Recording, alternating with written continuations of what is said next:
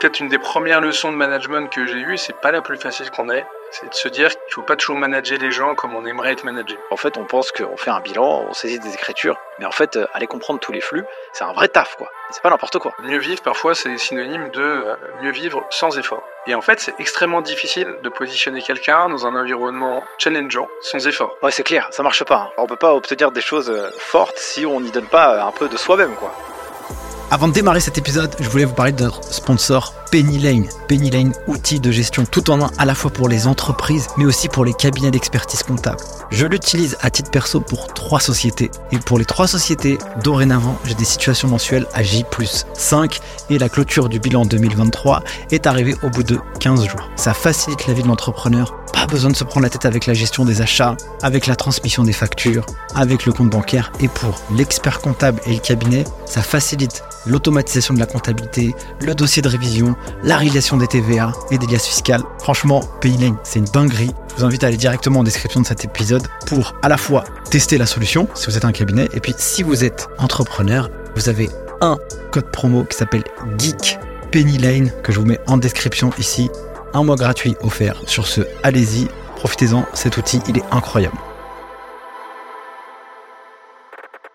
Salut et bienvenue dans un nouvel épisode du podcast Les des Chiffres. J'espère que vous allez bien. Aujourd'hui, euh, nouvelle masterclass sur un retour d'expérience avec un expert comptable qui s'appelle Bertrand Dufour. Salut Bertrand, merci de me faire le plaisir d'être là dans cet épisode.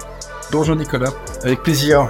Écoute, euh, j'ai eu du mal à t'avoir. En fait, en réalité, je pense que je pense t'es un des invités que j'ai relancé, à mon avis, euh, le plus de fois, même cumulé avec tous les invités que j'ai pu avoir sur le podcast. Donc pour moi, je suis content. Alors, je t'ai rencontré à un événement à l'époque euh, qui était Akuntech, euh, premier événement organisé par Penny Lane. Et du coup, pour te présenter rapidement avec mes propres mots, donc toi, t'es associé dans un réseau d'experts comptables international qui s'appelle RSM. En chiffres, puisqu'on est sur un podcast Guides des chiffres, RSM, c'est 8 milliards de CA en dollars précisément. En France, 151 millions. Vous êtes 1400 collaborateurs, à peu près 1400 collabs, 85 associés, dont toi. Et toi, tu t'occupes plutôt de la région Rhône-Alpes, c'est bien ça. Et euh, dans ton histoire, on en discutait juste un petit peu euh, en amont. Et d'ailleurs, c'est comme ça que bah, c'est aussi pour cette raison que j'ai voulu t'avoir euh, sur le podcast. C'est que toi, tu es plutôt spécialisé dans les entreprises IT, tech, technologiques. Et puis, euh, en discutant aussi, bah, comme tu as évolué tout au long de ta carrière, bah, tu as pris des fonctions de direction et donc euh, conduite du changement. Ça, c'est des sujets qui sont intéressants, sur lesquels on va travailler. Mais aussi, un point qui est, à mon avis, capital. C'est que toi, tu as bossé, enfin, tu as, conçu un mémoire dans ton expertise comptable sur la satisfaction des collaborateurs en cabinet. Et pour moi, ça tombe à pic et c'est magnifique. Et on peut commencer directement cette masterclass par ce sujet-là, qui est pour moi très important, car euh, bah, moi j'ai aussi créé une école en ligne qui s'appelle les Geeks des Chiffres, qui forme les futurs experts comptables, des CG, des SCG, bref. Euh, mais du coup, j'entends tous les sons de cloche. Et donc, euh, quand je prends la défense des experts comptables, je me fais terminer. Quand je prends la défense des collabs, je me fais terminer aussi. Donc, je me dis, écoute, j'essaye en tout cas d'avoir parfois un, discours un peu un peu nuancé, des fois très positif, mais aussi des fois un peu gris pour apporter une nuance à tout cet écosystème. Mais j'aimerais, toi, avoir ta lecture sur cette partie satisfaction de collaborateurs. Donc, on va rentrer tout de suite. Je vais te poser déjà une première question. Qu'est-ce qui t'a donné envie d'être expert comptable? Comment t'es tombé dans la marmite? Et puis, euh, direct, on part sur, le, sur la satisfaction du collab et tout ce travail que tu as pu faire qui pourra aussi aider des confrères euh, à toi. Yes, je vais essayer d'apporter un, son de cloche, comme tu dis, euh, nuancé sur le sujet, mais alors, grosso modo, au moment de choisir les études supérieures, j'envisageais d'être médecin et mes parents médecins m'ont dit que c'était pas forcément un super choix et m'ont dit euh, que l'expertise comptable, ça pouvait être une option. euh, comme pas mal de personnes, à 17 ans, je savais pas trop de quoi il s'agissait, mais euh, le, cursus me plaisait bien à l'époque. parce que là, je vais avoir 40 ans, donc à l'époque, on parlait du DPECF, DECF, et je me suis dit, bon, bah, en une année, on va être déjà un premier diplôme, on voit si ça, si ça plaît, et puis, puis on verra après. En réalité, il y a des matières qui m'ont beaucoup plu, d'autres qui m'ont pas du tout plu. Euh, plutôt les matières, euh, on va dire, économiques, euh, logiques, me, me plaisaient beaucoup, l'IT, l'informatique. Pas trop la compta, mais globalement, assez, assez motivé. Et puis, j'ai eu la chance que ça, avance assez rapidement, donc de pouvoir avancer sur mes diplômes de manière relativement aisée, sachant que derrière, moi, j'avais un objectif, c'était de travailler assez vite. c'est aussi quelque chose qui m'a attiré dans cette filière, c'est que les, bancs de l'école, les, les, choses trop théoriques, c'est un peu compliqué pour moi. J'ai besoin que ça s'exprime et que ça apporte quelque chose, en fait, pour que ça soit concret. Et voilà, au bout de trois ans, j'ai validé mon, mon DESCF à l'époque et j'ai pu commencer à travailler et euh, mettre en application, voir qu'il y a une grosse différence entre ce que j'avais appris et, la vraie vie, bizarrement. Euh, et à l'époque, j'ai fait le choix d'aller dans un cabinet qui me permettait de faire à la fois de l'audit et de l'expertise. Donc, euh, tous les cabinets ne le permettent pas et c'est, je dirais, un peu de moins en moins le cas. Et de pouvoir travailler en anglais. J'avais cette, cette, volonté aussi de, de m'ouvrir à d'autres, d'autres enjeux aussi culturels et le fait de travailler en anglais, pour moi, c'était euh, un gros plus. Comme à l'époque, j'étais à Paris, et j'ai trouvé un cabinet qui proposait tout ça. Euh, un cabinet qui était très orienté sur la qualité. Euh, et donc, j'ai pu participer aux enjeux de qualité à l'intérieur du cabinet. Et on travaillait sur un référentiel qualité qui avait été co-créé par le cabinet qui visait la qualité vis-à-vis du client. Super sujet, avec une liste d'engagement qui avait été décrite, qui avait été proposée et avait des critères qualitatifs et quantitatifs qui permettaient de vérifier que c'était bien appliqué. Euh, en réfléchissant moi sur mon, sur mon mémoire, je savais que je ne ferais pas un sujet pur technique, parce que pas mon, c'est pas ce qui me motivait le plus, on va dire. Par contre, j'avais bien aimé travailler sur ces sujets euh, méthodologiques, organisation du cabinet.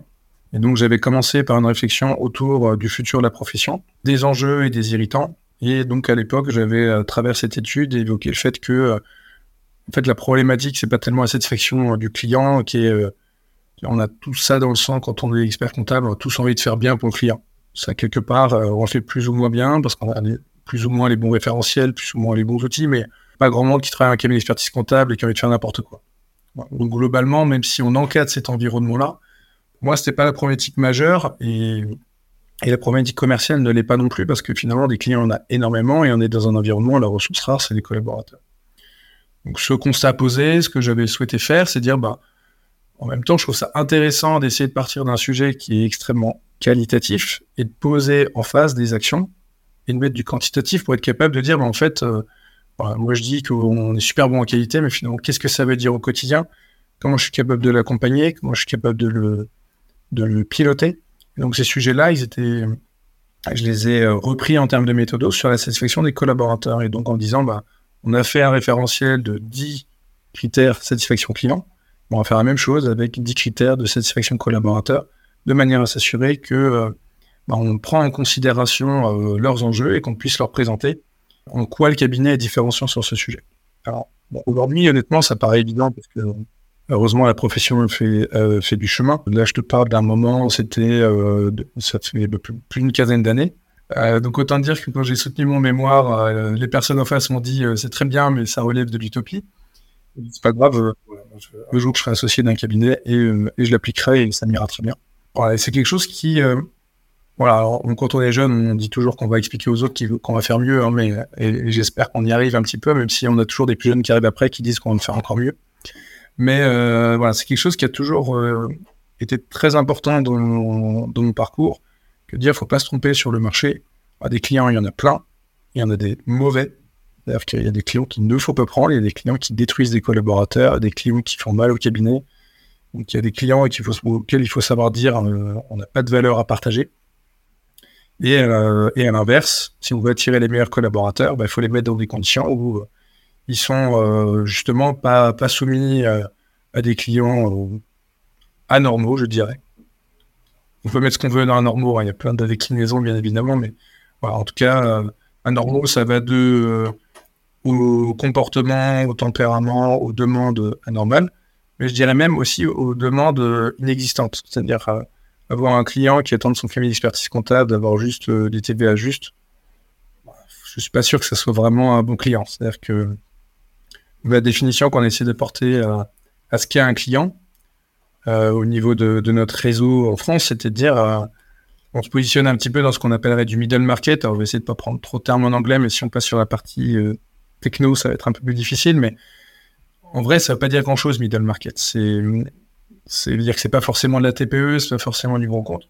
la vraie définition du client, C'est quelqu'un qui va considérer qu'on lui apporte de la valeur au-delà d'une valeur réglementaire et qu'on va pouvoir le servir sur d'autres composantes euh, dont il, euh, qui vont répondre à ces problématiques. donc c'est vraiment ça notre euh, leitmotiv un petit peu, c'est que nous les collaborateurs, à partir du moment où ils vont apporter plus de valeur, ils vont prendre plus de plaisir à leur travail, on va également pouvoir aussi mieux facturer nos prestations et on va pouvoir mieux payer nos collaborateurs, c'est un cercle vertueux. Donc ça passe par bien choisir ses clients, bien former les collaborateurs et puis se remettre en cause continuellement parce que euh, c'est pas parce qu'on dit qu'il y a un cercle vertueux que ça s'alimente tout seul. Hein. C'est pas, magique. Hein. Il, y a, beaucoup de choses qui évoluent, euh, des outils, des process, euh, le marché. Donc tous les ans, il faut remettre en cause ces, cette, cette, formule magique qui, qui, pourrait paraître très pédante si on disait juste bon, on a tout compris, il suffit de l'appliquer. Hein. mais mais cet enjeu de dire la sélection du collaborateur, elle doit être première, elle est importante parce qu'elle te donne une ligne directrice et après, euh, il faut que ce soit une ligne directrice qui soit pas forcément une ligne, je dirais, de, de mode. Et c'est là où je trouve que c'est parfois difficile, euh, en, tant que dirigeant de cabinet, de voir euh, jusqu'où tu vas.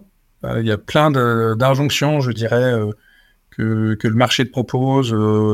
ça peut être la semaine de 4 jours par-ci, des congés illimités par des, du full remote, du télétravail en veux-tu, en voilà. Donc, tu t'aperçois qu'en fait, il y a plein d'injonctions euh, qui, viennent. Et après, il bah, faut quand même faire le tri de ce qui est de l'effet de mode, de ce qui est bon à long terme pour le collaborateur, de ce qui est bon à long terme pour le cabinet, et t'assurer qu'en fait, ta proposition de valeur, elle soit juste. Et pas juste répondre à, je dirais, une injonction de marché qui dit, bah, regardez, nous nous propose ça, et c'est formidable, et les gens viennent, et puis en fait, ça crée un désenchantement.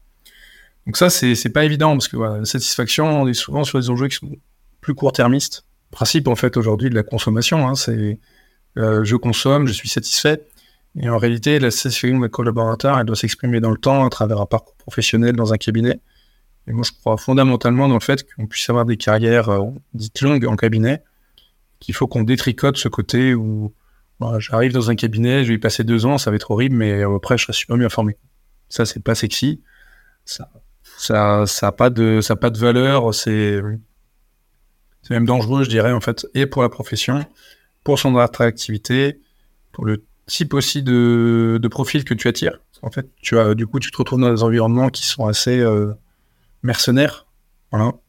Il peut y avoir des bons côtés, mais il faut faire attention à ça. Et en fait, aujourd'hui, un des sujets du cabinet, c'est de montrer qu'on peut travailler en cabinet, je dirais, dans un environnement qui n'est pas si éloigné de celui de l'entreprise. C'est juste que les stimuli vont être différents. Le niveau de compétence peut être différent. Attention, c'est pas toujours le cas.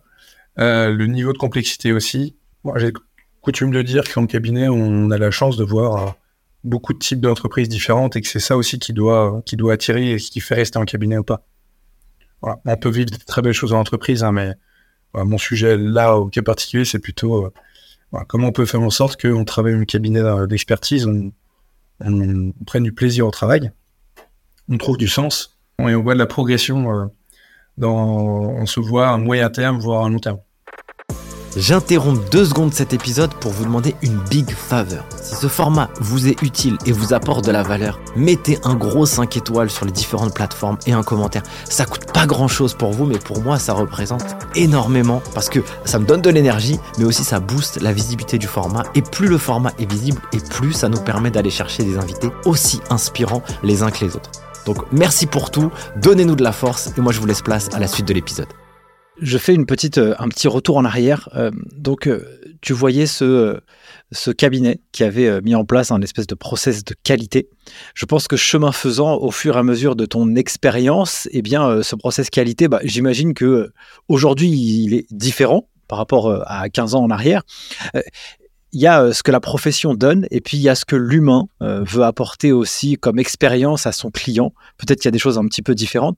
Quelles seront, quelles seraient à ton avis, pour peut-être donner à nos jeunes qui écoutent cet épisode, ou même aux moins jeunes, à ceux qui sont déjà dans la profession, une espèce de, trame à impérativement cocher pour que maximiser en tout cas la, satisfaction du client. Est-ce que tu aurais une espèce de petite chose à nous dire actualisée avec toute cette expérience que tu as pu vivre? Le, premier point, euh, ce serait de... Enfin, nous, la, logique qu'on a, hein, c'est vraiment de se dire, on y reviendra après, que euh, pour, pour être pertinent, il faut s'intéresser au client. Pour s'intéresser au client, il faut comprendre son écosystème, comprendre les problématiques qu'il rencontre. D'où la logique, en tout cas en ce qui me concerne, de dire bah, du coup, je me suis spécialisé sur un secteur. Parce que tout client qui vient nous voir bah, sait que grosso modo, les problématiques qu'il rencontre ou qu'il va rencontrer, bah, on les a sur euh, notre environnement global. Et globalement, ça, ça, ça nous permet d'être euh, un vrai business partner, un partenaire d'affaires, si tu veux, qui, euh, plutôt que de lui dire, bah, on va faire de la conformité et voilà, grosso modo, dans mon portefeuille, j'accompagne 50 types de boîtes. On va expliquer que grosso modo, soit ces problématiques, on les connaît avant lui, soit on va les comprendre avec lui, et on va s'intéresser en premier lieu à son business model. Et en fait, c'est souvent, euh, c'est un des points qui, entre guillemets, euh, surprend, entre guillemets, le, client, c'est que moi, un client tech, le premier sujet que je vais poser, c'est euh, sur quel type de techno il travaille, quels sont les environnements euh, quelles sont ses problématiques euh, à l'international, donc des sujets euh, très concrets. On parle jamais de compta en fait, hein, parce que la question c'est où est son business aujourd'hui, où il veut être demain, et comment nous on va pouvoir lui permettre de passer de l'un à l'autre ou d'accompagner ça. Et après le deuxième critère, il est fondamental, parce qu'on n'est pas obligé d'être spécialisé sur un secteur pour pour être bon, heureusement, parce qu'il y a beaucoup de généralistes qui sont bons. Le deuxième sujet, il est purement organisationnel. Là, c'est un sujet, euh, donc ça, c'est une de mes marottes, hein, c'est euh, un côté euh, anticipation à mort, proactivité de partout. Donc là, typiquement, on est au début du, mois de décembre. Donc moi, mes, synthèses avec mes clients pour mes 31-12, elles sont calées. Moi, je veux pas de clients qui m'appellent pendant la période fiscale en disant Ah bah tiens, quand est-ce qu'on se voit? Quand est-ce que j'ai mes comptes? J'ai peut-être des sujets. Tout est calé par les équipes. Les équipes organise ça avec le client, on les appelle, bah, monsieur le client, cette année, euh, c'est quoi vos enjeux? Ah, bah, j'ai une opération de capital qui est prévue, il faut vraiment la faire tout début d'année, ou euh, j'ai un financement qu'il faut aller chercher, ou, j'ai rien, ça arrive aussi. Ok, bah, du coup, on cale l'organisation et ça implique qu'il y a un certain nombre de choses qui se mettent en œuvre. Alors, bien sûr, il faut que euh, les intégrations comptables soient bien faites, il faut que le client nous réponde sur un certain nombre de choses, il y a un certain nombre aussi de partenaires de l'écosystème qui doivent intervenir. dans notre cas, ça va être euh, des crédits d'impôt, ce genre de choses. Mais il y a souvent en fait euh, tout un, toute une équipe qui est mobilisée, ou en interne ou en externe. Et euh, ce qu'on nous demande en fait de vendre, c'est pas de surprise. Et ça, en fait, c'est c'est hyper important. Et pour donner un exemple, j'étais avec un prospect la semaine dernière et il me dit alors moi j'attends vraiment beaucoup beaucoup d'anticipation de, mon expert comptable. Je lui dis oui, anticipation c'est quoi votre définition? Parce que de, réactivité, c'était pire que ça. Beaucoup de réactivité. Donc réactivité et réactivité, c'est je t'appelle à 14h, faut que je vous rappelle à 14h30 ou c'est quoi la définition? La définition c'était bah, on arrive avec mon 31 août, je les ai eu en juillet. Ah, ça, ça c'est plus un sujet de réactivité. Donc il y a plein de choses dans notre métier. Enfin, c'est une chance, euh, une des chances incroyables qu'on a, c'est-à-dire que notre business en début d'année, enfin, on est capable de savoir ce qu'on va avoir à faire, à peu de choses près une récurrence incroyable. Donc ça, c'est quand même dingue, on peut tout organiser. Quoi. Et le fait que toute cette partie-là, elle soit organisée, si tant est qu'on mobilise les équipes sur cette organisation, en fait, ça les rend maîtres de l'organisation, maîtres de leur timing, maîtres aussi de leur temps de travail. Et en fait, c'est en les responsabilisant sur le sujet qu'on euh, bah, leur donne accès aussi à une forme d'équilibre entre euh, vie pro et vie perso. Le pire pour un collaborateur, c'est euh, l'associé qui arrive euh, le soir et qui dit Ah, j'ai oublié de te parler de tel dossier, euh, il faut qu'il me sorte pour après-demain. Et encore après-demain, quand c'est pas avant-hier. Et en fait, ça, c'est forbidden. C'est des choses qu'on ne peut pas faire parce que il faut absolument faire en sorte que on soit dans un environnement où les choses normales et prévisibles soient prévues en collaboration avec le client. Parce que ça, c'est pareil, il y a des cabinets qui s'organisent, mais où la communication avec le client, elle n'est pas suffisamment formalisée. Donc, en fait, nous, on fait des choses super, lui, il s'en rend pas compte. C'est un peu comme euh, je passe la journée à faire une TVA et on envoie au client, euh, voilà, euh, voilà la TVA qui va, qui va, qui va être payée. Sauf qu'en fait, le client a bossé 30 minutes, une heure, deux jours, et zéro vision. Donc voilà, donc la satisfaction client, ça va passer par de la pédagogie sur ce qu'on réalise au quotidien. La plupart n'ont aucune idée et en fait, quelque part, ils n'ont même pas envie de le savoir. Donc là, il faut vraiment qu'on soit dans l'écoute et dans la pédagogie. Et après, c'est tout sujet où, euh, bah, en fait, c'est comme nous à titre perso. Euh, j'imagine que tu n'aimes pas faire ton administratif personnel. Je n'aime pas faire mon administratif personnel. Et si tu te fais accompagner par des personnes, c'est pour qu'elles soient capables de dire attention, il va y avoir un sujet. et qu'elle te décrispe sur ces sujets. Donc il faut, quand je dis tout à l'heure qu'on n'est pas juste là pour gérer du réglementaire, ça veut juste dire que je ne considère pas que ce soit une réussite que les liasses fiscales soient sorties pour le 2 mai. Je considère que c'est une réussite parce qu'on les a sorties au bon moment pour le client et pour l'équipe. C'est un petit peu différent. Mais si on sort tout après le 2 mai, on a quand même totalement tort. Hein, donc, mais c'est pas le même prisme. Donc en fait, il faut bien recaler notre prisme. Et ça, c'est un des problèmes, c'est un des enjeux un peu de la facture électronique. Hein, si euh, la facture électronique, elle va nous placer par rapport à un environnement dual, où en gros, soit tu vas raisonner en disant, euh, bah, je suis un agent de conformité. Je suis là pour avaliser le fait que la TVA, elle a bien été faite. Ou effectivement, on revient à ce que je disais tout à l'heure sur le business partner. Je vais être capable de décrypter les flux les expliquer à mon client pour lui qu'il puisse prendre les bonnes décisions. Et en fait, on a ce choix à faire. Et ce choix, on peut déjà, d'ores et déjà, l'enclencher. et, euh, et, on prend plus de plaisir au travail en le faisant. Donc, en fait, euh, pas trop de. De mon point de vue, il n'y a, pas trop de questions à se poser. Mais on a un métier où la, redondance des échéances euh, et autres fait qu'on peut, on peut glisser vers ce côté où euh, ah, j'ai bien fait mon travail parce que j'ai respecté les échéances. Sauf que euh, en termes de plaisir au travail, c'est une partie, parce que quand on met tout en retard, ça n'est pas plaisant, mais ça n'est pas, ça peut pas être la seule source de motivation. Tu emploies le mot euh, pédagogie. Je pense que ça, c'est un mot euh, extrêmement important et un mot qui revient franchement très régulièrement de faire preuve de pédagogie pour que aussi l'entrepreneur et l'entreprise qui fait appel à un cabinet puissent aussi comprendre quelles sont euh, finalement un peu les obligations de chacun.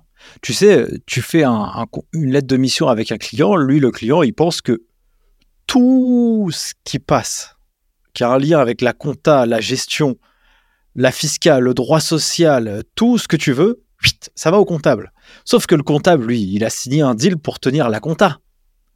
Et alors, le comptable, il me coûte cher parce que du coup, bah, maintenant, il me demande des produits additionnels.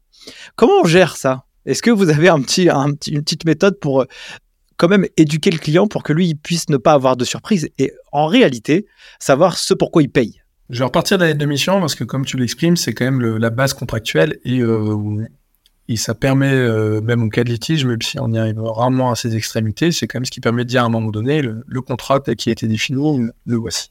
En fait, c'est un super instrument de pédagogie, la lettre de mission. Donc euh, il est hyper, on ne peut pas juste donner la grille en disant ça c'est de ton côté, ça c'est de mon côté. Par contre, toute la partie qu'est-ce qu'on réalise, de quelle manière, donc elle est indispensable. Donc ça passe par par exemple l'environnement, le contexte, les outils, les process, les responsables, le timing. tous ces enjeux-là, ils y figurent. Et après, il y a les actions réalisées. Donc, par exemple, tout à l'heure, je te parlais d'intégration comptable et pas de saisie comptable. Sur des dossiers tech, un des sujets, c'est euh, je digitalise toute la donnée. Après, une fois que tu as digitalisé, il faut que ça soit de la donnée utilisable, pertinente, intégrable, éventuellement apaisable, mais au minimum, voilà, il faut qu'il puisse en sortir autre chose que je sais faire une TVA. On pourrait y revenir tout à l'heure. Mais vraiment, ce, le, découpage que tu vas faire dans ta lettre de mission sur les actions à réaliser, il est super important. Et derrière, tu peux rajouter des options. Pour donner un exemple sur les entreprises technologiques, il y a énormément de situations comptables à réaliser. Parce que toutes les opérations en capital, euh, les émissions de BCPCE, un certain nombre d'environnements euh, éventuellement bancaires vont te demander des atteintes de moins de 6 mois. Donc classiquement, les entreprises tech à clôture au 31-12 pour des sujets de crédit d'impôt. Et souvent, du coup, bah, en fait, en mai, on appelle tous les clients, on dit est-ce que vous aurez besoin d'état au 30 juin pour les, organiser sur le mois de juillet? Donc on a un mois de juillet un peu costaud. Mais la lettre de mission, elle comprend déjà l'option du prix de la situation comptable. Parce que je sais, par expérience, que c'est quelque chose dont ils auront besoin dans la majorité des cas. Donc le jour où le client me dit euh, euh, bah, j'ai besoin de ma situation comptable, bah, monsieur le client, euh, c'est dans la lettre de mission, vous avez signé pour, je peux l'expliquer, il n'y a pas de problème, mais c'est prévu et moi je sais comment, entre guillemets, on vous accompagne et qu'est-ce qui est compris, ce qui ne l'est pas. Donc moi j'aime bien mettre ces éléments aussi en option, parce que ça clarifie aussi ce qui n'est pas compris. Et moi, je milite plutôt pour qu'il y ait une vraie transparence là-dessus. Euh, rajouter les opérations sur lesquelles on peut intervenir en complément avec les taux horaires. Non, bah voilà, ça, ça n'en fait pas partie.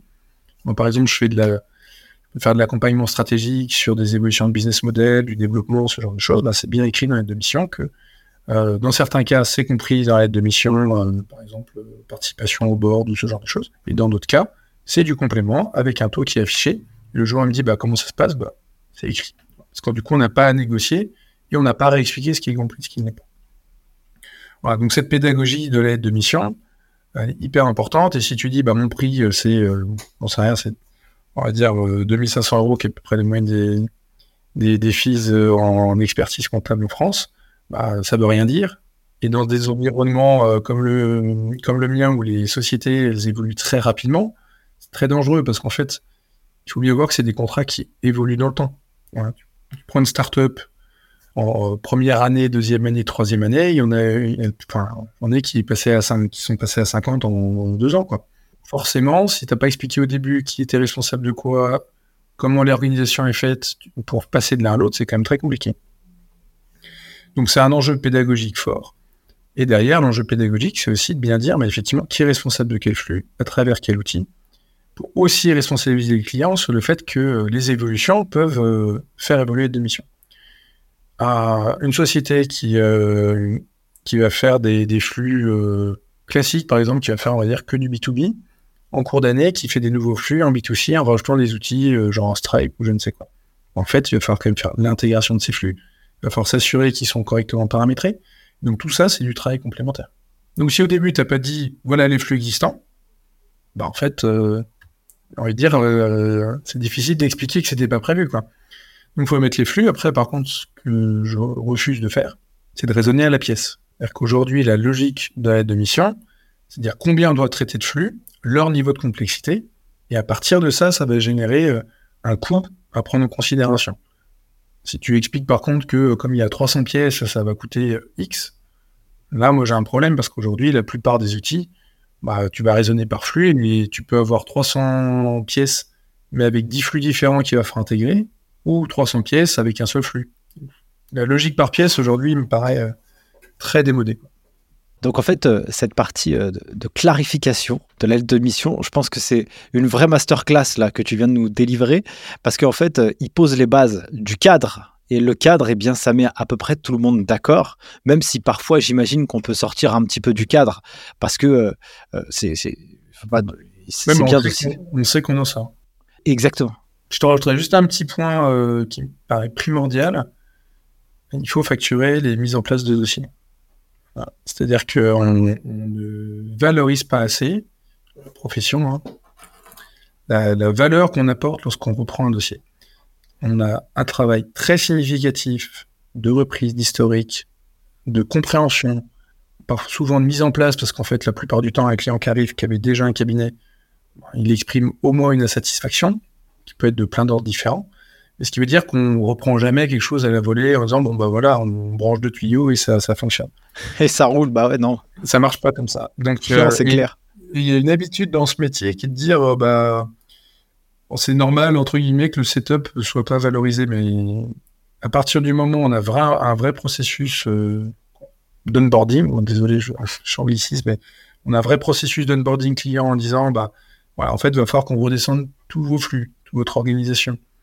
Euh, là où vous êtes aujourd'hui, là où vous voulez demain, les métriques qui vont vous servir euh, pour piloter, bah, si on n'a pas fait ça, on arrive en fin d'année, on est complètement à côté de la plaque. Donc en fait, on est obligé de faire ça en amont.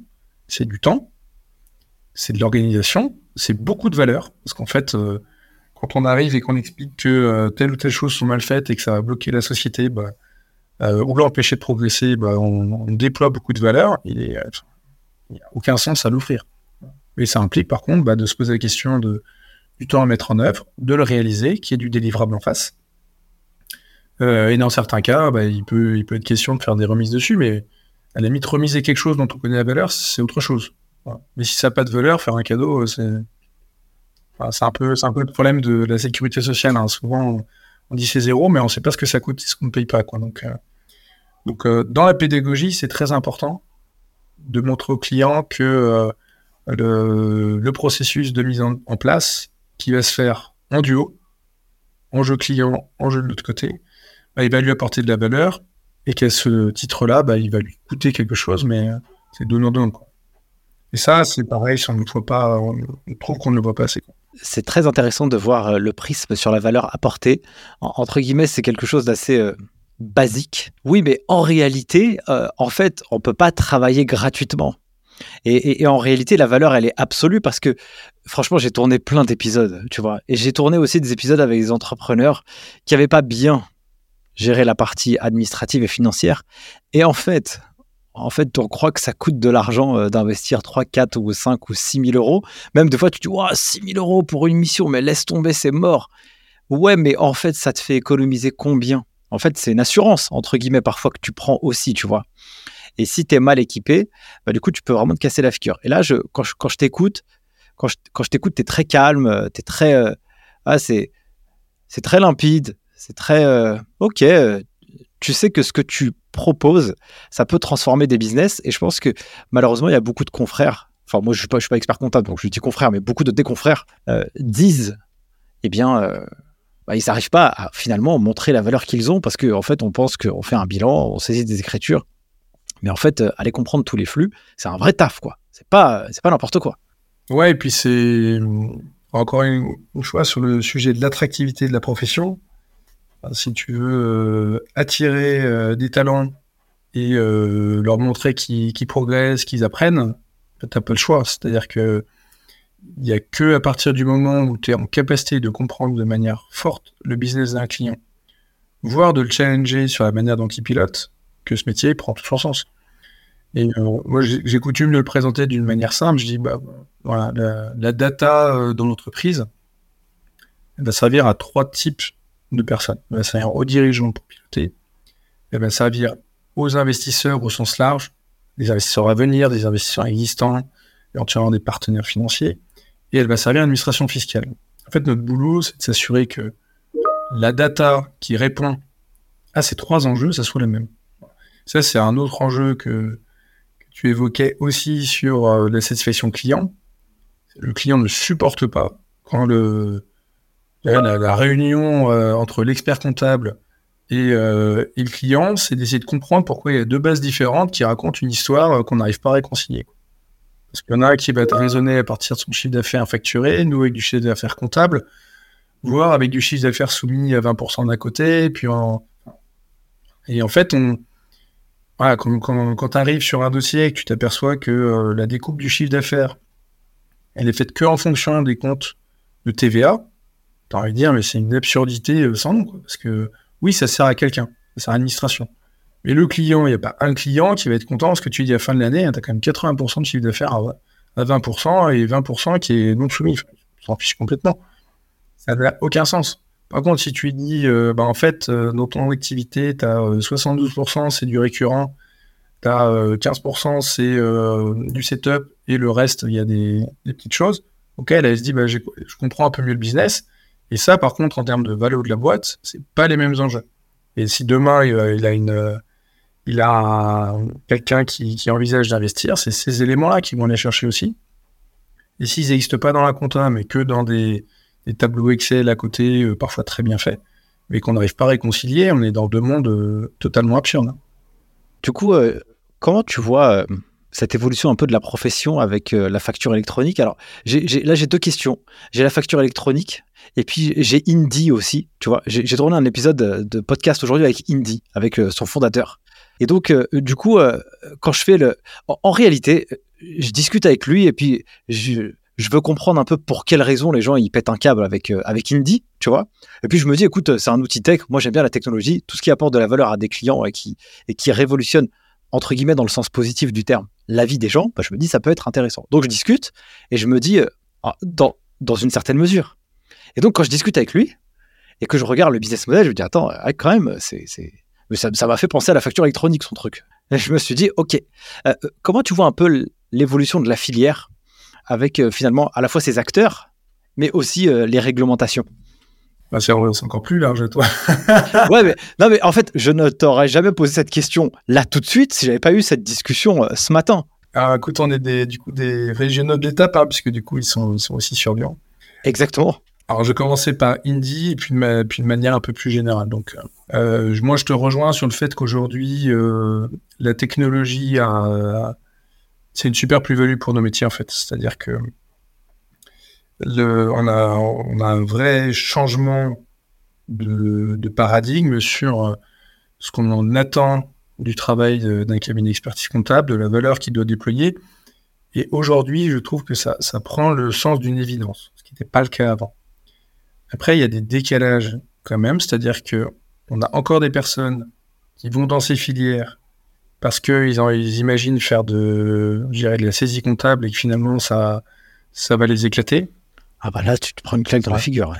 Et, et, potentiellement, ça, ça, implique que du coup, il va falloir euh, euh, nous faire évoluer sur d'autres types de tâches, qui n'est pas gênant, mais on, s'aperçoit que du coup, nous, par rapport au profil qu'on souhaiterait attirer, il y a un décalage de la même manière que euh, quand j'ai commencé, de toute façon, on nous a dit que la, profession allait être sinistrée parce que de toute façon, on serait tous remplacés par des robots et qu'on n'aurait plus besoin de rien. Moralité, euh, ça fait une sorte de, prédiction auto-réalisatrice, c'est-à-dire que, euh, comme tu dis qu'on va tous mourir, bah, plus personne ne veut y aller, et donc on va tous mourir. C'est génial. Donc là, il y a une. Non, mais c'est vrai, c'est-à-dire que, euh, à force de dire n'y allez pas, en fait, il y, y, a, du job pour plein de monde, avec des types de personnalités hyper larges parce qu'il y a beaucoup de types de valeurs qu'on peut, peut déployer. Donc en fait, euh, moi la problématique que j'ai un peu aujourd'hui, c'est qu'il y a beaucoup de profils euh, potentiellement un peu stéréotypés qui pensent que la compta c'est fait pour eux. Et c'est pas forcément en adéquation avec la, recherche qu'on peut en avoir. Ça veut pas dire que c'est irrémédiable, hein, mais il y, a un peu cette problématique. Moi, je te illustrerai juste par un exemple. Quand, moi, je me suis associé il y a une dizaine d'années euh, chez ASM et le cabinet de recrutement fait des tests de, fait des tests de, personnalité. Et sa conclusion, c'est de dire, bah, les deux métiers en bas de la file qui sont les moins adaptés pour vous, c'est expert comptable et commissaire au compte. Mais sur euh, genre plus de 30 métiers, quoi. Et je dis, euh, ok, je, je prends. Mais euh, quels sont, du coup, c'est quoi le métier auquel je suis destiné? Le métier, c'était technico-commercial. C'est vendeur aspirateur d'arty. Je dis, mais en fait, c'est ça notre métier, c'est-à-dire que j'ai un client qui arrive, il a un besoin fonctionnel auquel il ne connaît pas la réponse en fait. Et moi, mon rôle, c'est de lui trouver une solution en étant capable de lui expliquer pourquoi c'est ce dont il a besoin. Voire de décrypter son besoin, parce qu'il arrive parfois avec un besoin qui ne correspond pas avec son vrai besoin. Donc en fait, il y a quand même encore cette problématique vraiment de, cohérence entre euh, ce, que, ce notre métier aujourd'hui, ce que sera notre métier demain, et une image euh, souvent poussiéreuse de ce que doit être notre métier. Ce qui ne veut pas dire qu'il faut rentrer dans des... Du coup, il y, a pas mal de sujets qui tournent autour de comment euh, dépoussiérer la profession. Je pense que c'est même pas dépoussiérer, c'est on a une profession qui a énormément évolué, qui s'est adaptée à un nombre de changements hallucinants. Il faut juste expliquer ce qu'on fait au quotidien. Je pense que c'est, de mon point de vue, euh, hyper intéressant. Et de faire en sorte que, du coup, ça, au moins les gens qui viennent dans la filière savent ce qu'ils, vont trouver et en quoi ça va les aider, eux, à se développer euh, techniquement, humainement. Il euh. n'y a pas besoin d'en rajouter, hein, c'est déjà hyper riche. Quoi. Voilà, par rapport à Indie, euh, moi je, connais bien la, solution. Moi, globalement, aujourd'hui, la, facture électronique, c'est des sujets qu'on a beaucoup travaillé. On fait des, des, missions pour nos clients sur le sujet, sur la digitalisation des flux, ce genre de choses. Comme je te le disais au début, on n'a pas forcément une clientèle très axée TPE. Euh, ce qui fait que la cible d'Indy, c'est pas du tout notre cible. Euh, bah, moi, comme je lui avais demandé de, participer euh, à nos séminaires pour montrer en quoi justement on peut, sur des sujets relativement simples, digitaliser intégralement en apportant de la valeur jusqu'à un certain niveau à tes clients. Après, je ne connais pas le contenu de ce matin, mais voilà, dans sa communication, il aime bien quand même se placer un peu contre les experts comptables. Voilà. Euh, dire qu'en gros, il apporte la même valeur à moindre coût, ce que je trouve un peu limitatif, sans rentrer dans une dans, une joute verbale sur le sujet, mais je trouve ça un peu limité de la même manière que tous les experts comptables qui se sont juste basés sur euh, euh pourquoi vous le payez aussi cher, ça pourrait être moins cher euh, avec de la digitalisation. Aujourd'hui, la réalité, c'est que la plupart des cabinets travaillent sur des sujets où la digitalisation est avancée. Le vrai fond, c'est euh, à quel moment on apporte de la valeur, est-ce qu'on le fait vraiment? Avec quelle personne? En fait, c'est ça la question que nous posent nos clients aujourd'hui. C'est euh, est-ce que vous avez des collaborateurs qui changent tous les deux mois? Euh, Qui va s'occuper de moi? Est-ce que c'est le gars que j'ai vu qui avait l'air super sympa mais que je ne verrai plus jamais de ma vie? Et en fait, les outils, c'est plus les collaborateurs qui vont nous solliciter sur le sujet. En fait, c'est en quoi au quotidien leur usage il est euh, agréable? Ils peuvent travailler dans des bonnes conditions? Euh, le client, j'ai envie de dire, c'est pas son, pas son sujet de fond. Tant qu'on n'est pas dans une démarche collaborative, ce qui est le sujet numéro 2, effectivement, mais euh, je pense que la facture électronique, en réalité, elle va, euh, elle va répondre en partie à la problématique de la, de la pénurie de talent, parce qu'on a quand même une filière où, où il manque du monde. on a un marché qui continue à grossir, et en parallèle, on a, on a de moins en moins d'étudiants qui sont intéressés par, par le métier.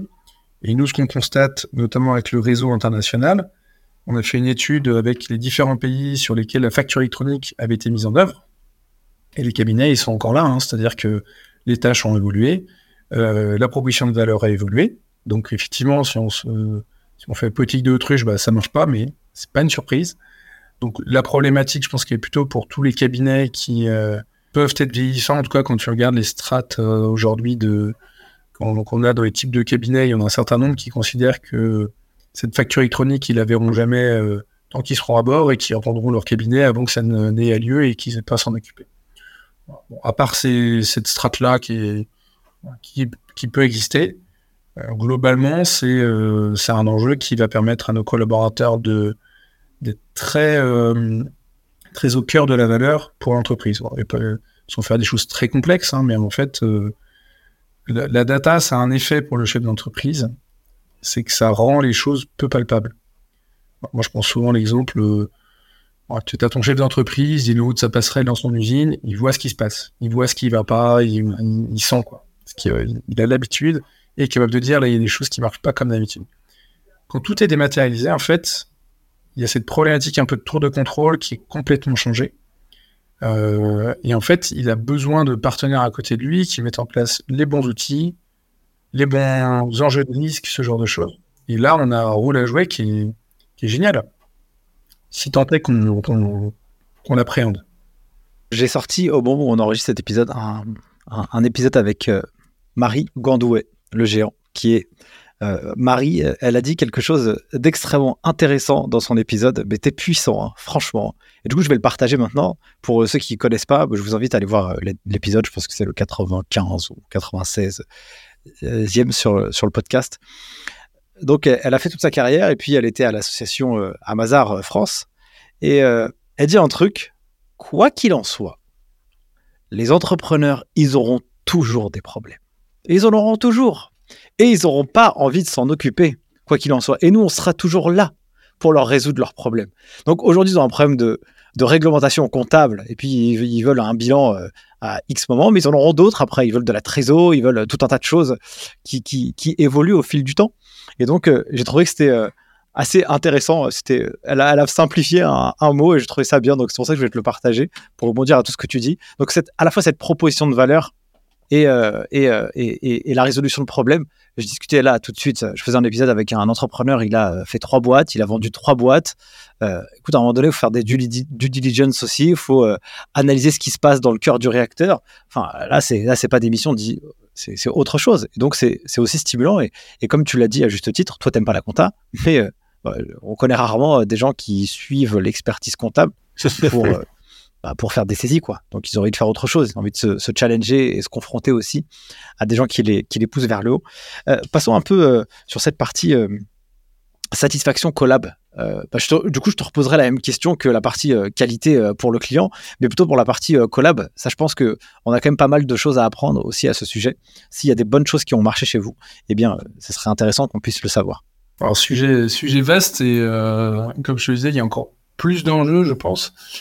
Euh, moi, j'essaye de décortiquer un petit peu, comme je te disais, des tendances de fond et des tendances que j'appelle plus de mode. Donc, je vais prendre un exemple. On va dire post-Covid, la question qu'on avait le plus en entretien de, recrutement.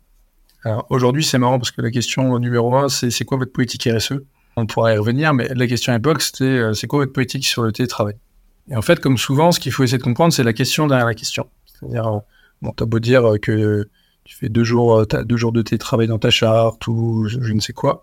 En fait, la question, c'est quel est votre type de management? En fait, c'est ça qui est important d'être capable d'expliquer. C'est euh, comment on positionne le collaborateur dans un environnement où il va pouvoir progresser, où on l'infantilise pas, et on le responsabilise pas à outrance. Et en fait, cet équilibre est super dur à trouver. Parce qu'en fait, en réalité, il y a aussi euh, un point d'effort qui est nécessaire à l'apprentissage. Donc toi, tu as écrit un livre sur le, sujet, euh, sur euh, comment réussir justement des, examens qui sont pas simples. Mais aujourd'hui, on a cette notion de dire on veut mieux vivre. Et mieux vivre, parfois, c'est synonyme de mieux vivre sans effort. Et en fait, c'est extrêmement difficile de positionner quelqu'un dans un environnement challengeant sans effort. Ouais, c'est clair, ça marche pas. Hein. Ça marche pas. Ça marche pas. On peut, peut pas, on peut pas obtenir des choses euh, fortes si on n'y donne pas un peu de, soi-même, quoi. Exactement.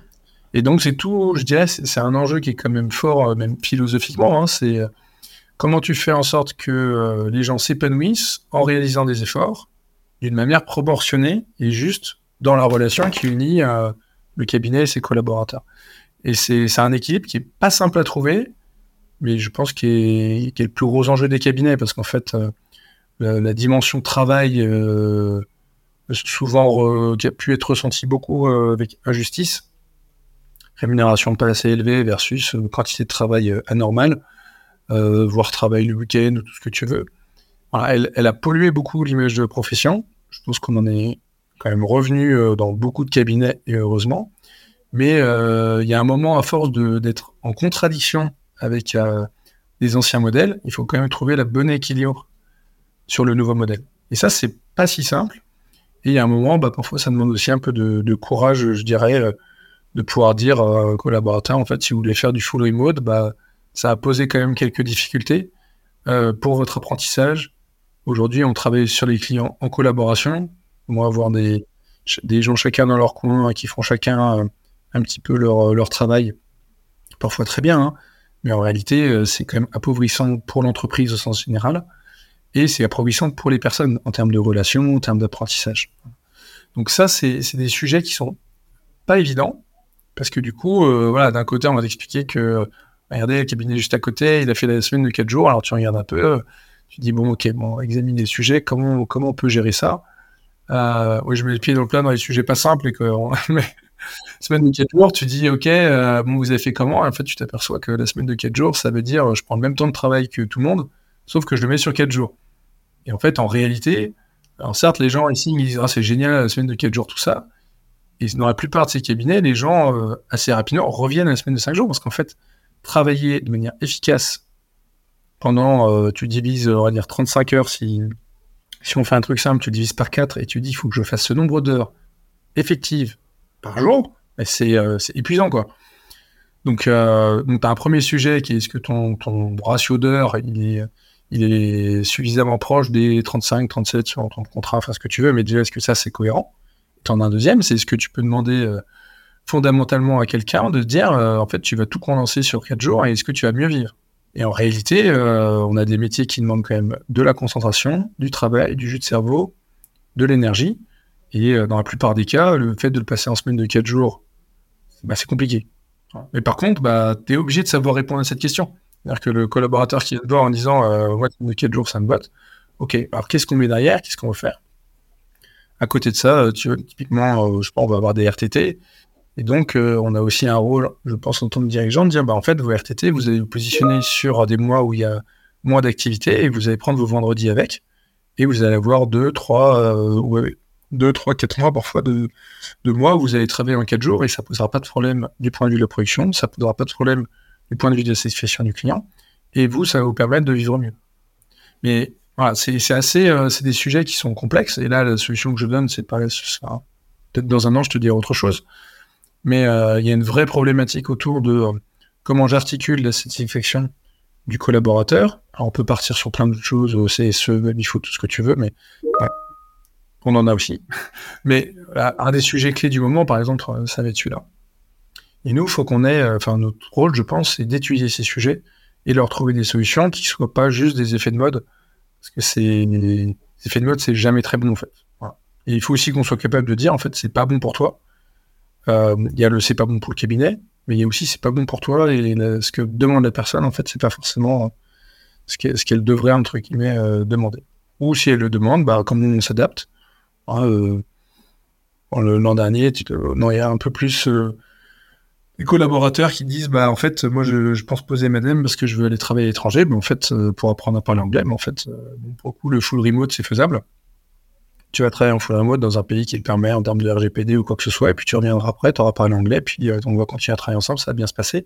Donc on est aussi obligé d'avoir une certaine agilité euh, et d'être juste. Voilà. c'est aussi ce qui est difficile quand on a un cabinet de notre taille Euh, la justice sociale est hyper importante c'est à dire qu'il faut que tu sois clair dans tes décisions une ligne directrice qui est de dire bah, globalement, euh, on veut être attractif, on veut garder nos talents.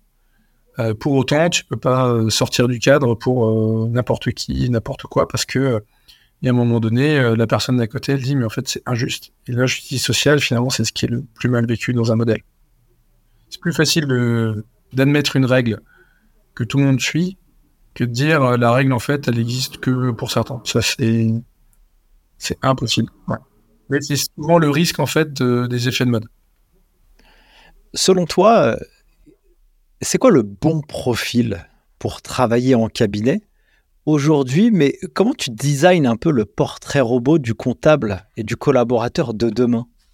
Tu vas me donner des astuces, tu vas me donner des idées parce que je dois faire une vidéo YouTube à ce sujet. Alors, je suis en train de potasser là-dessus. Alors, il y a deux sujets. Euh, je pense que grosso modo, c'est des métiers où à peu près tout le monde peut s'éclater. C'est-à-dire que euh, moi, en termes de constitution d'équipe, en fait, euh, on travaille des approches type disque et euh, on va faire en sorte qu'on mixe des couleurs. Euh, donc il y a quatre couleurs dans la méthode disque. Enfin, je pense que tu, vois ce à ce à quoi je fais référence. Mais peut-être pour nos auditeurs, si on peut, on peut vulgariser un peu. Oui, bien sûr. En, gros, euh, on raisonne plutôt sur une logique euh, professionnelle ou personnelle sur euh, les traits de caractère dominants ou en cas de stress des personnes.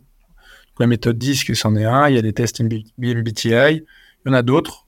En général, j'aime bien les mixer parce que c'est aussi l'occasion de discuter avec les collaborateurs sur aussi la manière dont je fonctionne, euh, sur la manière dont ils fonctionnent et la manière de, pouvoir décrypter la manière dont un client fonctionne. La réalité, c'est qu'on a tendance à dire que le bon comptable, c'est un bleu. Donc le bleu, euh, le bleu, ça donne bien la couleur, hein, c'est un peu froid, c'est très analytique, euh, fait pas beaucoup d'erreurs, mais c'est pas très fun. Euh, le problème du bleu, c'est que potentiellement, il peut faire des trucs très justes, mais finalement, la valeur pour le client, elle est pas souvent très visible. Il va pas forcément non plus chercher une information qui apporterait de la valeur. Parce qu'en fait, le bleu, euh, bah, n'a pas forcément ce besoin de socialisation qui fait qu'il il va dire au client tiens, il faut qu'on se prenne un petit café, on va perdre 30 minutes sur la journée, mais tu vas m'expliquer tes problèmes, tes soucis, ce genre de choses. Et en réalité, euh, voilà, moi je suis très attentif à ce que les équipes soient assez mixées en termes de couleurs. Donc on a des bleus bien évidemment, mais on a aussi des rouges. Un rouge, c'est génial quand tu as un problème de où il faut faire une action coup de poing sur un dossier, où là, il faut, faut juste retrousser les manches et puis il faut y aller. Euh, tu peux avoir aussi du vert, du jaune, voilà, et puis il y a d'autres critères. Alors dit comme ça, ça peut paraître un peu... Euh, on met les gens dans des cases.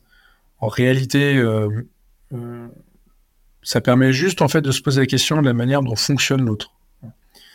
Et l'autre, c'est bah, quelqu'un de l'équipe, son associé, parce que l'associé, c'est toujours une personnalité qu'il faut essayer de comprendre pour pour voir ce qu'il attend de vous, parce que sinon ça, ça peut créer aussi des frustrations.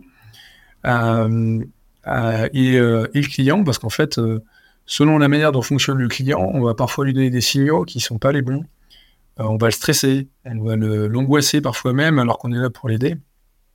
Donc en fait, tous ces sujets de, on va dire de psychologie, mais on peut aussi appeler de bon sens, hein, moi je considère qu'ils sont vraiment clés dans, dans notre travail.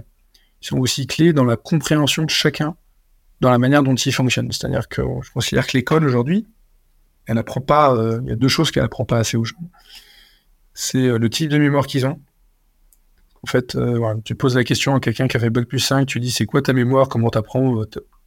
Trois quarts du temps, il sait pas. C'est quand même un peu, un peu dommage. Et le deuxième, bah, c'est comment tu fonctionnes et comment tu grandis en tant que personne à travers tes interactions, à travers tes expériences. Et moi, je considère de ce point de vue-là, euh, le cabinet, c'est une expérience de dingue parce qu'en fait, tu croises des profils multiples, des problématiques multiples, euh, parfois dans des environnements de stress, parfois dans des environnements euh, détendus. Et ça te permet de d'aider aussi à construire les gens. Mais encore, je dis ça permet, c'est pas moi qui le fais, hein.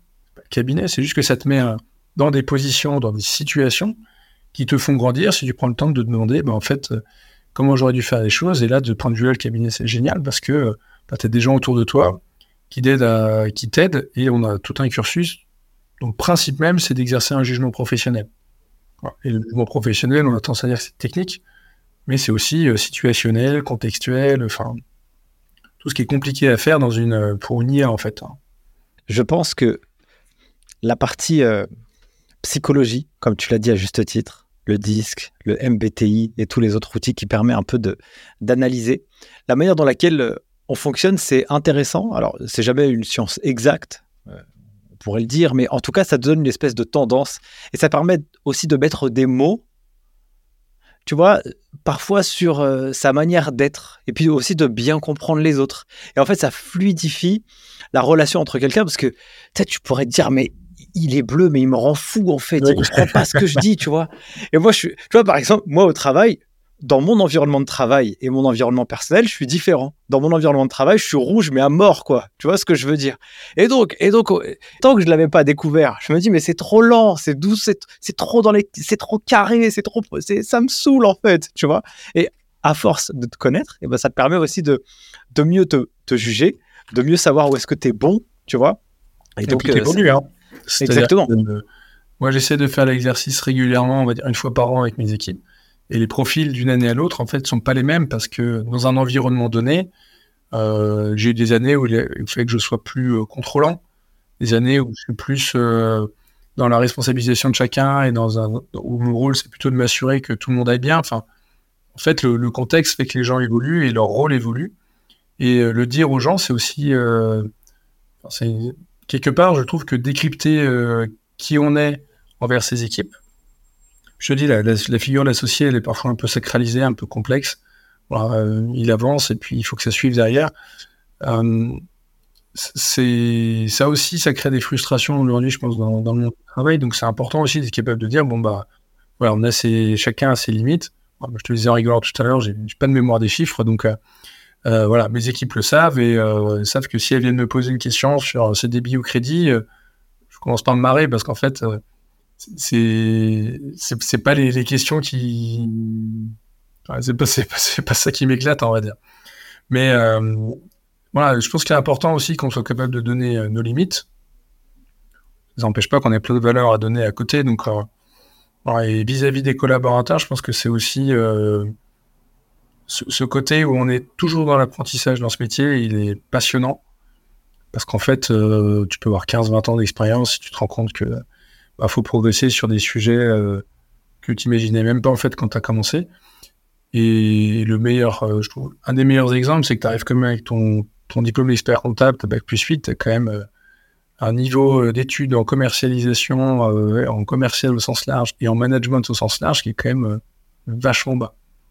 Tu peux être un super expert comptable bac plus 8 et pas être capable d'aller vendre une mission ou pas savoir manager une équipe de 10 personnes, quoi ce qui est assez incroyable. Euh, et, du coup, bah, en fait, quand tu étais en train de parler, j'avais une question que j'avais envie de te poser, mais du coup, en fait, tu m'as déjà tendu le, plateau d'argent là. Toi, dans toute ta carrière, avant de, devenir manager, qu'est-ce qui t'a. Est-ce qu'il y, y a, un manager qui t'a particulièrement marqué dans un point positif et pour quelle raison? Qu'est-ce qu'il a fait que toi, ça t'a impacté positivement? Alors, cela, je ne l'ai pas préparé. Euh... Ah mince alors bah Non, mais c'est pas grave, je réfléchis en même temps. Parce que du coup, j'ai fait quatre cabinets. Donc là, c'est mon quatrième. Donc, euh, c'est celui où je, je souhaitais m'associer. Donc, euh, enfin, je suis arrivé pour m'associer. Euh, je dirais les.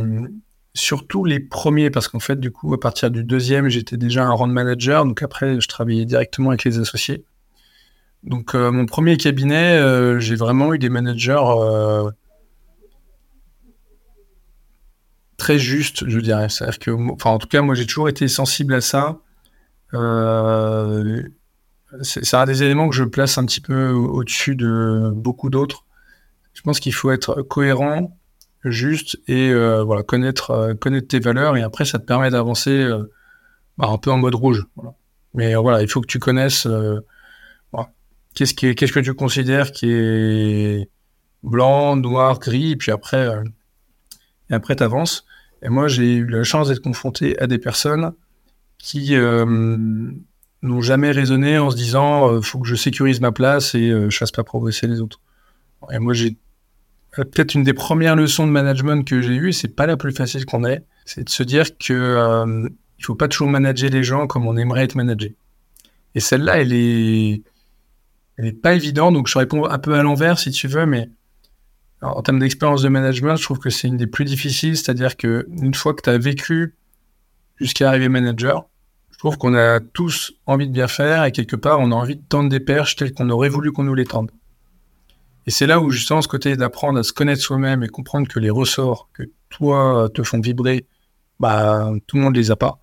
C'est peut-être le plus déceptif en fait dans, dans des expériences de management, c'est de te rendre compte que euh, tu apportes quelque chose à quelqu'un où tu te dis mais moi j'aurais eu ça, c'était euh, c'était royal quoi. Et en fait euh, c'est ou normal ou euh, sans aucun intérêt. Et ça, pour le coup, une fois que tu as fait le, deuil de ça, en fait, ça t'oblige à creuser. Ça t'oblige à te dire, en fait, ok, bah, le management, c'est vachement plus compliqué que de te dire euh, quoi, de quoi moi j'ai envie et donc les autres, ça doit être pareil. Et quand tu commences là-dedans, bah, c'est une science infinie parce que bah, ça implique de voir que chacun a des besoins différents et que ces besoins évoluent. Contre celui qui arrive le couteau entre les dents en disant, moi je veux progresser, et celui qui est le même qui est d'après te dit, en fait, cette année, euh, moi je me marie, euh, je veux avoir un enfant, il faut que je, je fasse mon deck, bah, c'est les mêmes personnes, sauf qu'il est dans un environnement où euh, euh, c'est pas c'est pas les mêmes enjeux et si toi tu t'adaptes pas à ça, bah, t'as perdu quoi. Et c'est je trouve que c'est moi j'ai eu la chance d'avoir des personnes qui m'ont fait progresser rapidement et et ça m'a en étant responsabilisé du coup euh, j'ai pris ma chance comme comme diraient les, Anglais. Je pense que c'est important aussi qu'on soit capable en cabinet d'accepter que les, les trajectoires soient pas linéaires et soient pas toutes les mêmes. Et d'être capable d'accepter quelqu'un qui arrive, il y en a un qui a envie d'aller vite, il y en a un qui a envie de pas vite, il y en a un qui a envie à un moment d'aller un peu moins vite aussi. Enfin, et en fait, si on n'est pas capable de s'adapter à ça, bah, le cabinet, ça devient vraiment une usine. C'est-à-dire, tu rentres, tu es là pour être à fond, et puis après, tu t'en vas. Et un des enjeux des cabinets aujourd'hui, euh, c'est d'être capable de dire, en fait, euh, euh, je sais pas, euh, t'es une femme, tu veux trouver 4 5 mais t'as tout à fait ta place en cabinet et c'est génial et on va ajuster ton temps de travail à ça. Euh, voilà, et pendant un certain temps, c'est des choses qui apparaissaient impossibles. Parce que comme tout le monde doit être à fond, bah, en fait, la personne qui veut aller moins vite, elle est vue comme faible, il faut qu'elle s'en aille. Et ça, c'est une grosse déperdition de valeur euh, pour les, pour les cabinets. Ah, la masterclass, elle laisse tomber. C'est trop bien ce que tu... ra- Non, mais hey, Bertrand, c'est trop bien ce que tu racontes. Purée, je fais une masterclass avec la DRH de chez Mazar hier, Mathilde Lecause. Et Mathilde, elle, dit un truc dans l'épisode et je dis, mais purée, mais elle a raison, quoi. Combien de fois on a entendu ça Moi, j'ai galéré. Donc, c'est normal qu'aussi que les gens que je vais manager, bah, ils vont galérer, tu vois. Il faut que je leur fasse subir cette souffrance aussi. Et je trouve que c'est intéressant. euh, et là, je prendrai un peu l'analogie, tu sais, dans Top Chef. Dans Top Chef, tu as quatre, euh, t'as quatre chefs cuistots, tu as Philippe Etchebest, il va te mettre un coup de poing dans, un coup de poing dans l'épaule. Euh, tu vois, tu as euh, Guylaine, euh, Guylaine Arabian, je pense que, je pense que, enfin, je sais pas s'il s'appelle comme ça, mais en tout cas, euh, c'est c'est plutôt une, une femme, euh, voilà, elle est- on dirait une maman un peu poule, elle a un petit, un petit peu Ouais, la, Bien la pris les quatre couleurs. hein. Ouais, et- exactement. Et en fait, tu vois, c'est sûr et certain que moi, par exemple, si je vais chez Philippe Etchebest, ben, je vais aimer, tu vois, ça va me plaire, tu vois. Ouais. Et puis dans un autre truc, ça va être un peu différent. Et donc, je trouve que c'est extrêmement puissant que le manager puisse s'adapter dans le bon canal, dans, le bon tuyau de la personne en face de soi, parce que euh, c'est aussi comme ça que tu vas tirer le meilleur et accepter et faire le deuil, c'est très important de dire, bah en fait, euh, bah, il, peut- il est pas comme moi, quoi, donc euh, je dois composer aussi. Euh, quel type de manager es-tu, toi Ou en tout cas, ah, ah, c'est- on va essayer de se connaître, quoi. Là, c'est la psychologie, quoi, tu vois. Excuse Bertrand, je me suis lâché, je me suis là, je me lâche, écoute, on y va. Euh, Bah, je vais te répondre. En gros, euh, quand je suis passé à la- dans le comité de direction du, de la région, un des premiers exercices qu'on a fait, c'est qu'on avait, on avait identifié une, une boîte qui faisait justement euh, de l'audit managérial. Donc en fait, ils sont intervenus, on a fait euh, des interviews croisées plus euh, des tests pour voir un peu la manière dont chacun euh, percevait son, son N plus 1, son N moins 1. Et après, tu as un décalage qui est créé et visible entre la perception qu'a de la personne de soi-même et de son management Et la manière dont les personnes qu'elle manage, le vois. Donc, par exemple, quelqu'un qui dit, mais moi, je suis hyper stressé, c'est une catastrophe. Et euh, les personnes en dessous qui disent, non, mais il gère super bien le stress. Voilà. Ouais, d'accord. Ça peut être le contraire, hein, bien évidemment. Comme je te le disais, c'est des choses qui évoluent beaucoup. Après, euh, moi, j'essaye d'avoir un, un, management, euh, alors non pas forcément participatif, mais responsabilisant. C'est-à-dire, je considère que euh, mon rôle, c'est d'avoir des équipes euh, qui se sentent bien, qui sont responsables de leur travail dans le bon sens. Donc, je donnais tout à l'heure l'exemple de, de l'anticipation sur les, les entretiens de synthèse avec le client. Moi, mon, mon, calendrier est ouvert, je leur fixe jamais une synthèse. Parce que je considère que leur rôle, c'est, enfin, il n'y a que eux qui, au plus proche de la production, sont capables de dire le dossier est propre, il n'est pas propre, euh, il y a plus ou moins d'enjeux avec le client parce que je discute avec lui. Euh, donc, c'est à eux d'envisager le meilleur pour le client. Et c'est pas moi de leur descendre. Bien sûr, j'ai des informations à descendre, des, il y a des, des, points que lui me remonte et qu'il faut que je, que je leur transmette. Mais tout le service client, qu'on va délivrer, c'est de leur responsabilité et dans le bon sens, c'est-à-dire que euh, après, ils rentrent dans une relation donnant-donnant avec le client. Donc le client il dit, bah, monsieur le client, on voit, je sais pas, le, le 25 janvier pour la synthèse des comptes.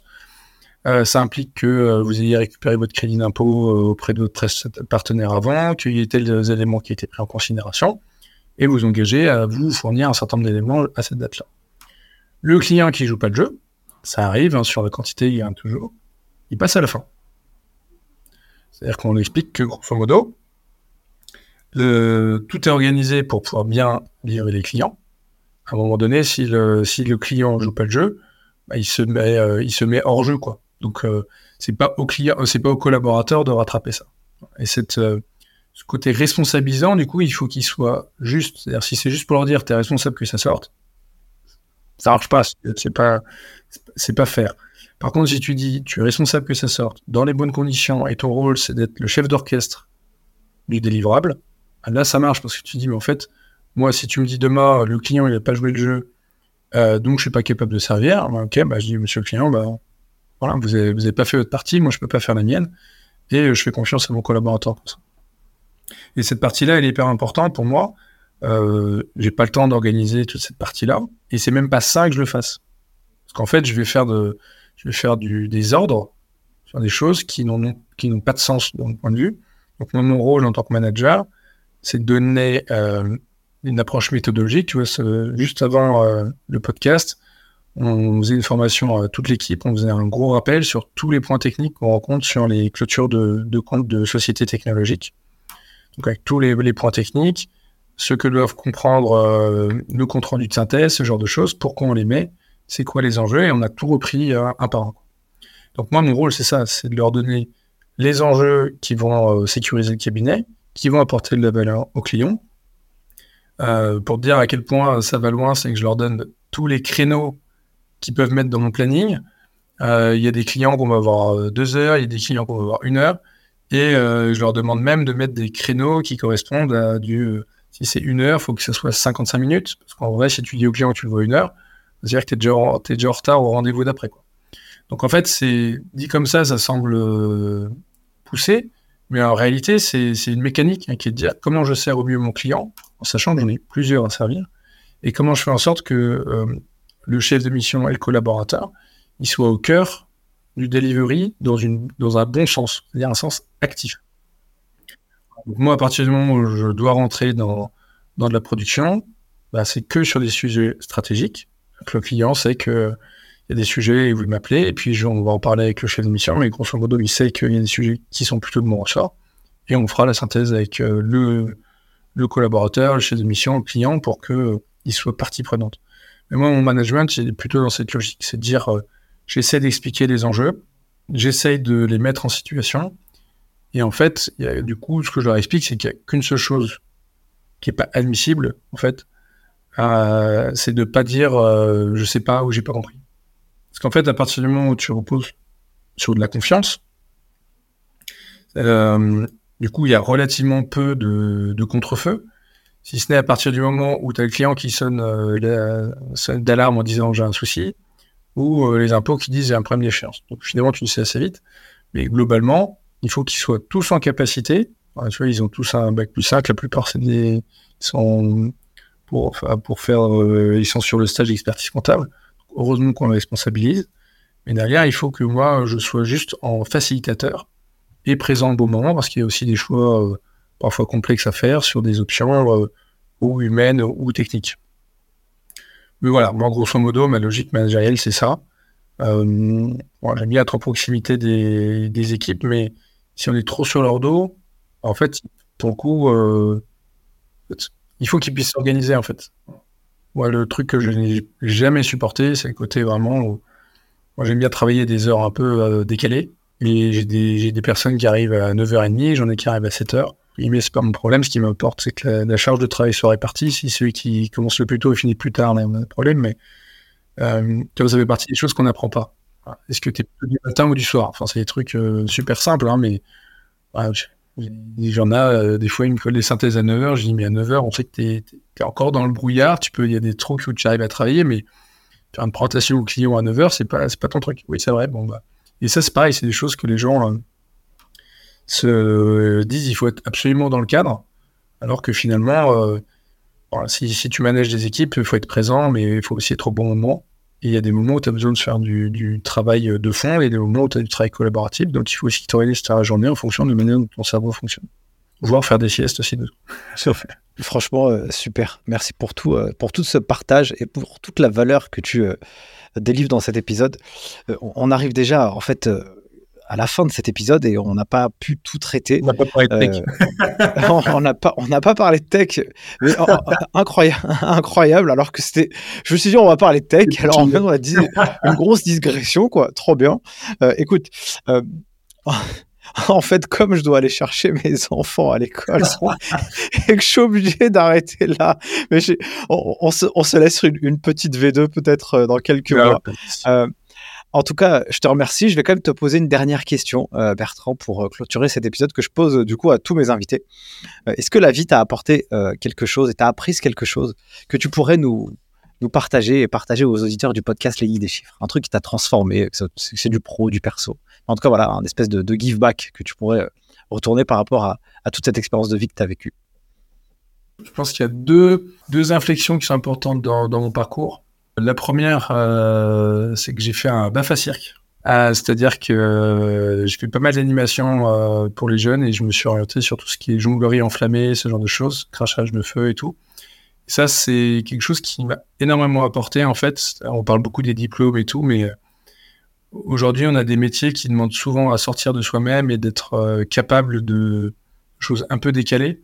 Et en fait, bah, quand tu fais des, des, spectacles de rue, ce genre de choses, ça t'apprend différemment en fait. Et ça, c'est quelque chose qui a été assez formateur et c'est des amis qui m'ont emmené là-dedans et en fait, euh, ça, ça m'a, ça a porté longtemps. Et puis j'en ai un deuxième qui est un peu différent, mais euh, depuis une vingtaine, euh, une petite vingtaine d'années, du coup, avec avec ma femme, on est on est actif sur les associations qui s'occupent d'enfants handicapés, surtout handicapés mentaux.